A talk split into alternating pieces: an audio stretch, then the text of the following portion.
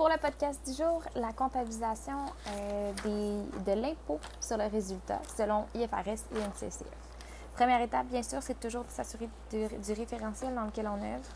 Euh, parce que dans cette norme-ci, ce n'est pas la même application. Donc, pour IFRS, on utilise la méthode de l'impôt différé et en NCCF, on a le choix entre l'impôt exigible et l'impôt futur. Ce qu'il faut absolument comprendre, c'est euh, de déterminer si on est en mesure euh, de comptabiliser la perte fiscale en tant qu'actif. Euh, s'il est probable que les pertes pourront être, qu'elles être utilisées en au cours des périodes futures. L'actif ou le passif d'impôt différé est égal à la somme des différences temporaires cumulées multipliées par le taux d'imposition. Il faut classer l'impôt à payer ou à recevoir comme un actif ou un passif d'impôt différé à long terme. Dans le cadre des NCECF, la méthode de l'impôt différé devient euh, la méthode de, euh, euh, de l'impôt futur, pardon, donc le petit terme manquant. puis, ça ressemble beaucoup, beaucoup au traitement de l'impôt différé, sauf qu'on a le choix de placer le tout soit au court ou à long terme pour le, passif ou l'actif sous-jacent. Très important de noter aussi que pour le taux d'imposition à appliquer euh, dans le cadre de nos actifs et nos passifs d'impôt différés, euh, dans le cas de l'impôt exigible, ça doit être le taux à la clôture de la période parce que c'est selon l'impôt euh, de la période actuelle. Mais dans le cas de l'impôt différé, il faut utiliser le taux qui devrait être appliqué à la période au cours de laquelle l'actif sera utilisé ou réalisé ou que le passif va, être réglé. Euh, au niveau de la méthode exigée, de l'impôt exigible pour les NCECF, euh, c'est une méthode qui prévoit un traitement identique au traitement de la charge d'impôt exigible par rapport aux IFRS. Donc, ce serait de comptabiliser la charge d'impôt exigible selon la, la déclaration de revenus de l'entité. Les éléments qui sont très pertinents à savoir pour cette, cette, euh, cette norme-là, en fait, c'est qu'il y a des différences permanentes ou temporaires. Euh, les différences permanentes seraient les différences entre le résultat comptable et le résultat imposable qui ne se résorberont jamais. Donc, on ne devrait pas les considérer dans notre calcul de l'actif et du passif d'impôt différé. Ces différences-là sont, entre autres, les dividendes reçus de sociétés canadiennes imposables, la portion non déductible des frais de représentation, la portion non imposable des gains en capital, les intérêts et pénalités liés à l'impôt, et j'en passe.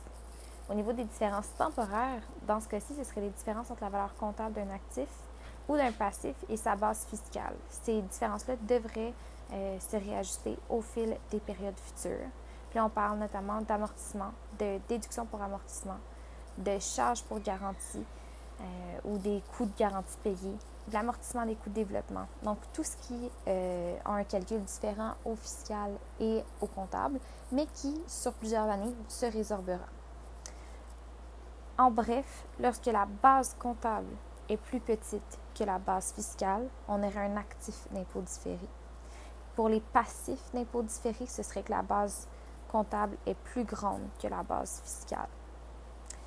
Euh, donc, si j'y vais avec la définition pure euh, inscrite dans le livre d'Ensmore, ce serait qu'un actif d'impôt différé slash futur euh, serait généré lorsqu'une charge est initialement comptabilisée à des fins comptables, puis elle est déduite plus tard à des fins fiscales, ou encore lorsqu'un produit est initialement inclus dans le revenu imposable, mais qui est comptabilisé plus tard à des fins comptables. Dans ce cas-là, on aurait un actif d'impôt différé au futur, dépendamment de NCCF ou IFRS. Puis cet actif-là doit uniquement être comptabilisé lorsqu'il est probable qu'on disposera des, bénéfices euh, imposables futurs auxquels ces pertes fiscales et crédits d'impôt pourront être imputés.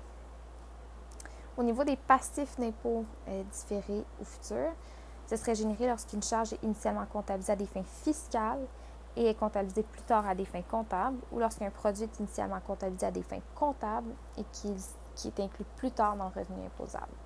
Donc ici, on aurait un passif d'impôt différé.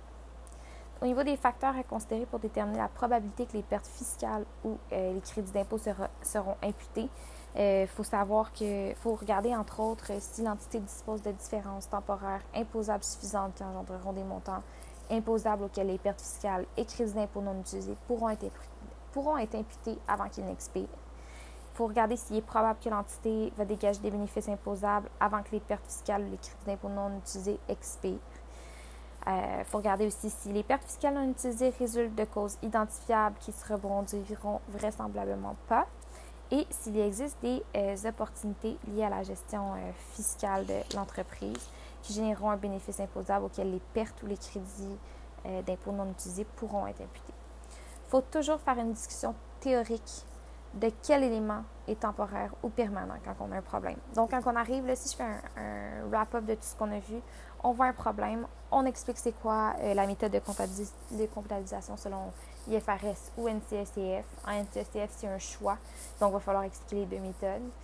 Ensuite, il faut présenter le traitement en discutant de pourquoi tel élément est une différence temporaire et pourquoi tel élément est une différence permanente, multiplié par le taux d'impôt et euh, euh, décider si c'est un passif d'impôt différé ou un actif d'impôt différé.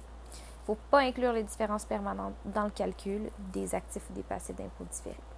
Dernier rappel aussi, lorsque la base comptable pour les actifs, base comptable plus petite que base fiscale, on a un actif d'impôt différé. Puis au niveau des passifs, lorsque la base comptable est plus grande que la base fiscale, on a un passif d'impôt différé.